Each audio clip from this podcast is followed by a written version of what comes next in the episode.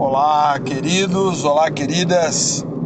Aqui é o professor Ricardo e nesse episódio do podcast Cavernícolas vamos abordar um pouquinho os aspectos gerais das revoluções industriais ou da revolução industrial. E já é bacana a gente começar nessa dualidade, né? Citando o plural e o singular, porque há uma certa discussão se a revolução industrial é uma única revolução, é um único processo evolutivo com fases diferentes ou se são diversas revoluções em uma só. Mas esse conceito deixe para que a historiografia continue a discutir, porque nem tão cedo isso vai acabar. Vamos falar do que é fato, do que nós já temos como certo, que são os seus aspectos. Me acompanha aí. No primeiro momento é bacana a gente falar um pouquinho sobre o conceito de revolução. De forma ampla, revolução é tudo que subverte a ordem vigente. Traduz para mim, Ricardo. Traduzo, claro. É uma alteração abrupta, uma alteração muito brusca, é uma transformação da realidade de uma forma que não tem como você, eu e ninguém negar. Então, é um juízo de fato, ocorreu e nós não temos como negar essa alteração de realidade chamada Revolução Industrial. Mas qual foi essa grande alteração? Foram várias, na verdade, foram inúmeras. Para a gente poder começar a discutir, Bora voltar lá para a década de 1740, 1750, lá na Inglaterra, quando o governo inglês ele começa a incentivar o que nós vamos chamar de acumulação primitiva de capital. Uh, e o Brasil tem a ver com isso. O Brasil, um país explorado colonialmente por Portugal, e Portugal um devedor histórico dos britânicos vai destinar boa parte dos nossos recursos auríferos, também chamado de ouro, para a Inglaterra, como forma de pagamento de dívidas antiquíssimas, desde a época da União Ibérica, depois é, passando pelo Tratado de Panos e Vinhos, lá da, da, do século, começo do século XVIII, mas enfim, o nosso ouro para lá e não só o nosso ouro, várias riquezas de várias partes do mundo. Para quê? Para financiar, dentre outras coisas, principalmente a instalação de indústrias. O termo indústria é um termo muito revolucionário, já que o tema é revolução, para nós falarmos que em 1760 a Inglaterra se industrializou. Calma lá. Vamos primeiro, vamos, vamos primeiro entender o que, que é essa primeira revolução industrial. É, nós estamos falando que ela se concentra na Inglaterra. A Inglaterra, o seu governo, na verdade, cria ali uma espécie de política de expropriação dos camponeses de suas terras e esses camponeses sendo expropriados, sendo retirados de suas terras em uma política chamada Enclosure Act ou política de cercamentos, vai configurar em, se me permite o, o, o termo não tão bonito, mas para você entender, é, vão ser mortos dois coelhos com uma cajadada só. Por quê? Vão ser acertados dois alvos com um balaço só. Primeiro porque grande parte desses camponeses que vão ser retirados de suas terras, eles vão compor a mão de obra barata, faminta e necessitada de trabalhar nos grandes centros que estão se industrializando. Em segunda parte, esses é, sujeitos e sujeitas, essas pessoas que são retiradas de suas terras pelas leis de cercamentos, é, vão dar lugar a ovelhas. É isso mesmo que você ouviu, ovelhas. Porque a ovelha produz lã e a lã é a principal matéria-prima, junto com o algodão, da nova fase da Inglaterra ou seja, com a lã você vai fazer tecido. Então, mais uma coisa importantíssima você lembrar aí. A primeira revolução industrial é pautada nos tecidos, ok? Ricardo, você disse que é só na Inglaterra. Não. Você vai ter arroubos de oficinas, né? uma proto-indústria na França, é, alguma coisa também no que hoje nós chamamos de Bélgica, alguma coisa no que hoje nós chamamos de Holanda, os Países Baixos, né? Holanda é uma região dos Países Baixos. Enfim, mas a maior concentração de oficinas, de indústrias, de teares para a produção têxtil será lá na Inglaterra. E por que isso é tão revolucionário? Veja você, é, com a configuração de uma industrialização, a fabricação de algo, nesse caso o tecido, em escala industrial, nós estamos falando de conquista de padronização, de diminuição de tempo de fabricação, nós estamos falando de qualidade melhor, nós estamos falando de economia de tempo, nós estamos falando de economia de gastos. E mais do que isso, nós estamos falando de um meio de produção que agora pertence a uma classe social que é a burguesia. E estamos falando também de uma classe social que vende a sua força de trabalho, vende o seu tempo de vida para poder sobreviver, que são os ex-camponeses, agora são os proletários. Beleza? Tranquilo até aqui? Maravilha. Só tem um outro porém. Quando nós falamos de algo revolucionário, tudo isso que nós falamos é e são fatores altamente revolucionários. Mas a primeira fase da Revolução Industrial não é necessariamente a industrialização. Lembre do que eu disse: falar em indústria na década de 1750, 1760, talvez seja até um erro, seja um anacronismo. Né? O que é um anacronismo? É você estar colocando, imputando um termo atual lá em uma época que não existia de fato. Esse termo ou essa coisa que nós estamos nos é, tratando ou definindo.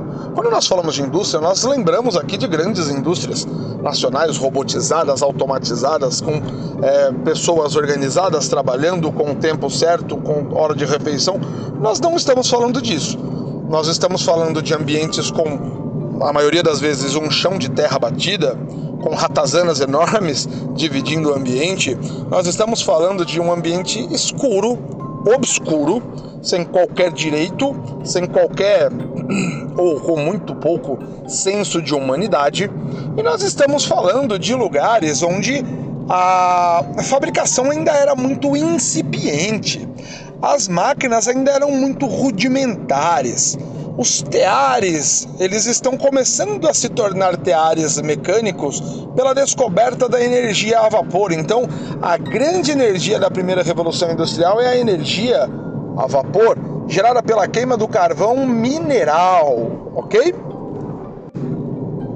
Então, a queima do carvão mineral fazia com que a energia a vapor movimentasse os cilindros ou pistões, depende da região do país que você está me ouvindo, e dali se movimentavam as peças do tear mecânico que trançavam os fios e faziam os tecidos. E, como diria meu velho avô, catapimba. Estava sendo feita a fabricação de um tecido sem a participação direta de um homem. Lógico, o ser humano ainda vai ser muito necessário e é necessário em todo o processo fabril, por mais automatizado que ele seja, ok? Mas para as pessoas daquela época, sobretudo para um homem chamado Ned Ludd, ele vai se assustar e vai falar: Poxa, nós vamos perder os nossos empregos. Olha quão recente, quão atual parece esse discurso, não é verdade?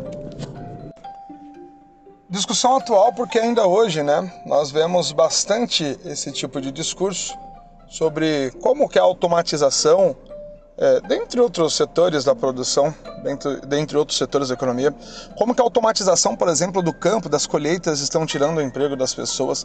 Veja, essa é uma discussão para um outro episódio, mas Ned Ludd já ali na, na, naquele contexto de primeira revolução industrial, ele vai organizar o primeiro movimento operário, ou que pode ser considerado o primeiro movimento operário, que é o ludismo.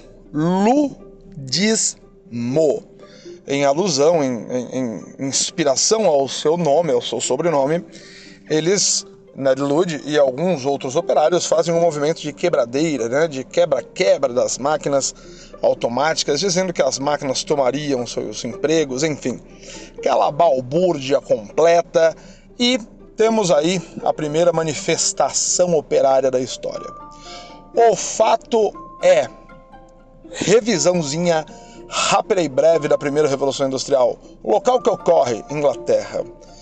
Data aproximada, tá, gente? Bem aproximada mesmo, não é tão precisa, nem os livros de história têm esse consenso, mas entre 1760 e 1850.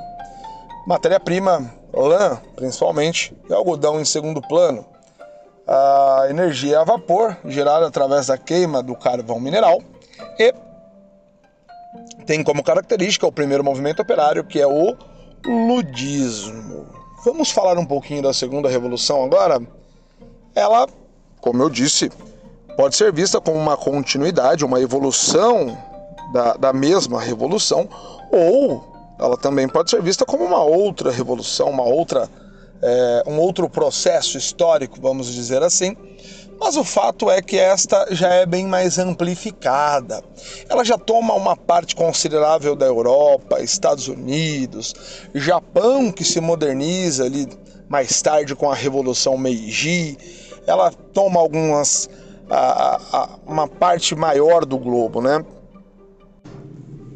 A segunda revolução industrial, por sua vez, tem como características ou traz como inovações uh, o petróleo como a grande descoberta, a energia elétrica, que junto com o petróleo são e dão novas dinâmicas aos, aos novas formas de energia, uh, automóvel, ou, enfim, as ligas metálicas, as, a indústria se torna de fato mais próxima daquilo que hoje nós conhecemos como indústria as fábricas elas se transformam em conglomerados maiores, em complexos mais bem trabalhados, enfim.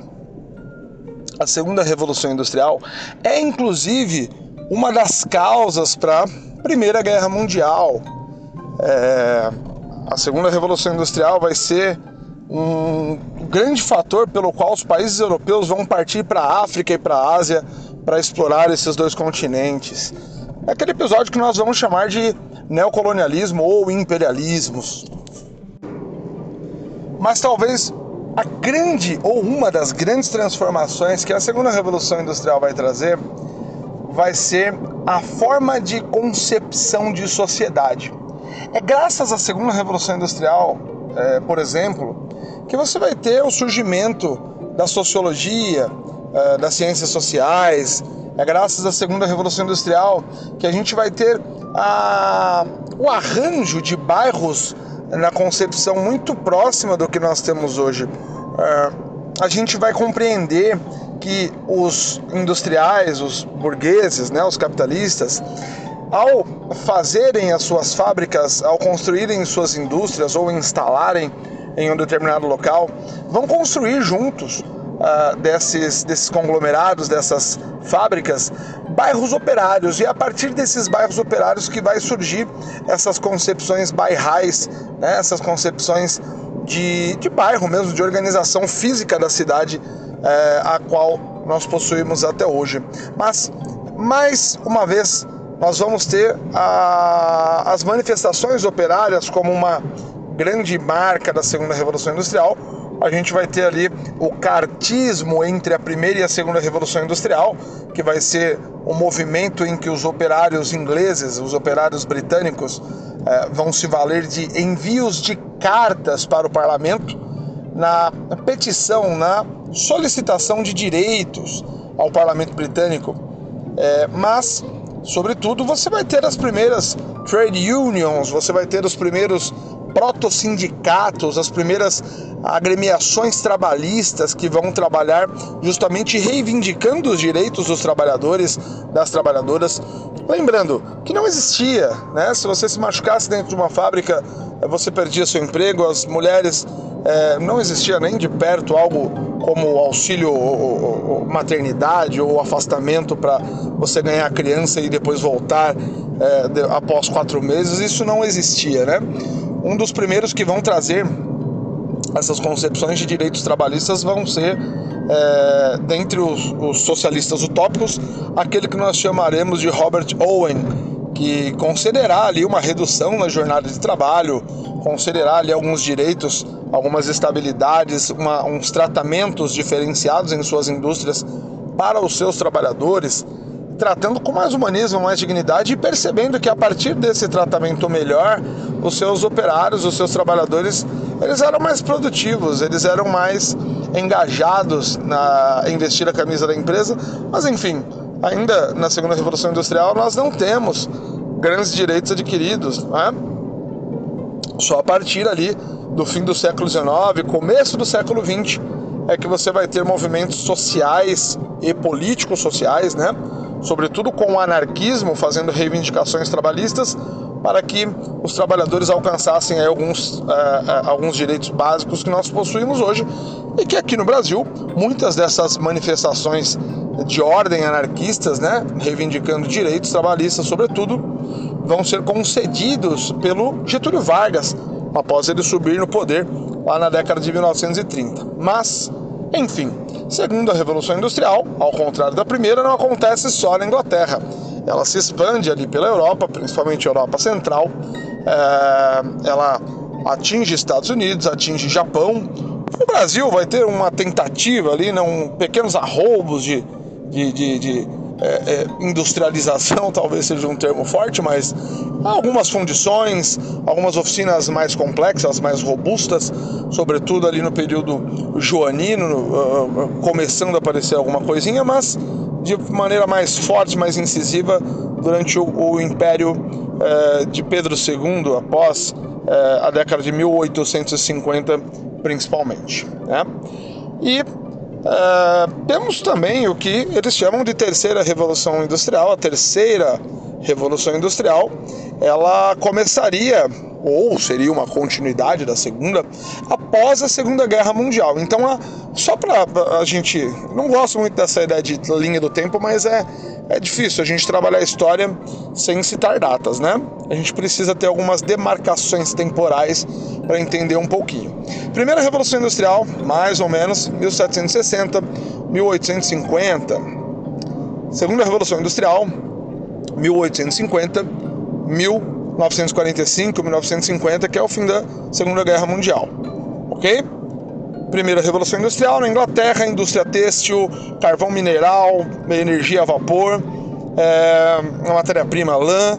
Segunda Revolução Industrial, você já vai ter ferrovias, você já vai ter locomotivas, você já vai ter é, combustíveis fósseis como petróleo, você já vai ter avião, vai ter ligas metálicas, é, você vai ter uma, o telégrafo, vai ter uma porção de, de, de elementos aí que vão dinamizar as comunicações na Europa, Estados Unidos e Japão vai ter a nova configuração em bairros e uh, uma nova força sindical, uma nova força operária, uma nova força trabalhista que vai se engajar aí na reivindicação de direitos, ok?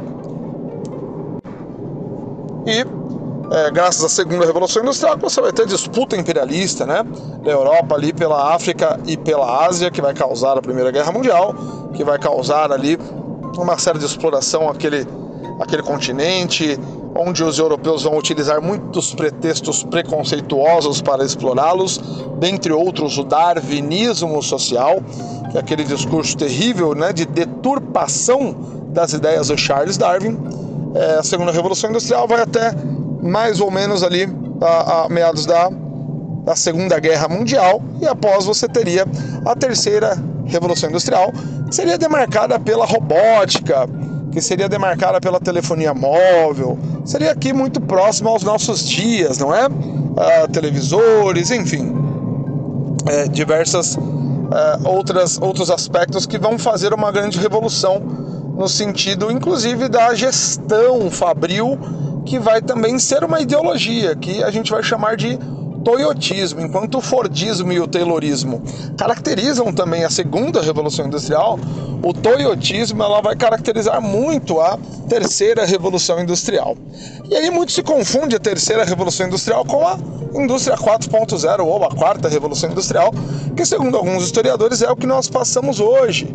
A quarta revolução industrial ou indústria 4.0 ela seria altamente revolucionária justamente pelos conceitos de big data, smartphones, pela velocidade com qual a informação é dada, é concebida, é gerada, pelo poder de criação cultural que cada pessoa física, cada anônimo tem, né, de viralizar, enfim. Ela seria uma terceira revolução industrial é, muito mais potente no sentido da, do dinamismo das informações, né? Do dinamismo dessa robótica que caracteriza a terceira revolução industrial, agora já se torna uma nanotecnologia, uma nanorobótica. A química poderosíssima que caracteriza a segunda e principalmente a terceira revolução industrial, já vira uma química fina na, na quarta revolução industrial. Enfim, é, de qualquer maneira, você concebendo todas as revoluções como uma só, em estágios diferentes ou quatro revoluções diferentes, é imprescindível a gente se lembrar de que revolu as revoluções ou a revolução ela altera a forma do ser humano é, lidar com o outro. Então, as revoluções industriais elas não se tratam apenas da fabricação diferenciada de um produto ou da alteração na forma de conceber essa fabricação, mas sim na alteração na forma de ver o trabalho, de ver o trabalhador. Né? Ela, ela se transforma na concepção daquele que detém o, o, o, o, o grande capital, a grande indústria, daqueles que organizam os bairros, para aquele que é, vai ser o vendedor do seu tempo de vida, daquele que vai é, estar fazendo parte dessa dinâmica industrial como operário, é, enfim, e todas essas relações que vai dar característica a essa nossa sociedade que nós possuímos hoje, não é? É importante também citar, só para fechar, para o episódio não ficar tão longo, já estourei meu tempo aqui, mas enfim. É importante citar que a história das revoluções industriais é a história da evolução do capitalismo. A segunda revolução industrial, ela vem implantar, já no, no fim da primeira, um capitalismo industrial quebrando ali a hegemonia do mercantilismo ou do capitalismo comercial, que era é, de uma certa forma dinamizado tanto pela burguesia, mas também pela nobreza, que concebia e concedia as viagens ao Novo Mundo e a exploração é, às Américas, sobretudo, como uma forma do primeiro capitalismo, do capitalismo primitivo. Agora, o capitalismo industrial, que principalmente se solidifica na segunda revolução industrial, ele é um capitalismo muito mais maduro, ele é, é aquilo que nós chamamos de mais-valia está muito mais aflorado, está muito mais hum, claro, né? nas dinâmicas das relações sociais entre proletários e burguesia, ok? Então, eu espero que você tenha relembrado, compreendido, aprendido. E qualquer crítica ou sugestão, fique à vontade, cavernicolaspodcast.gmail.com. Eu vou ler sua reclamação tranquilamente ou sua sugestão também de episódio, tá bom? Um grande abraço e logo logo sai um podcast, um episódio especial sobre a história das Copas. Combinado? Fica de olho aí nas próximas semanas, episódio especial sobre a história das Copas. Um abraço apertado para você, nem tão apertado, se não quebra seus ossos. Fique com a história e a filosofia e a sociologia nossa de cada dia. Tchau, tchau.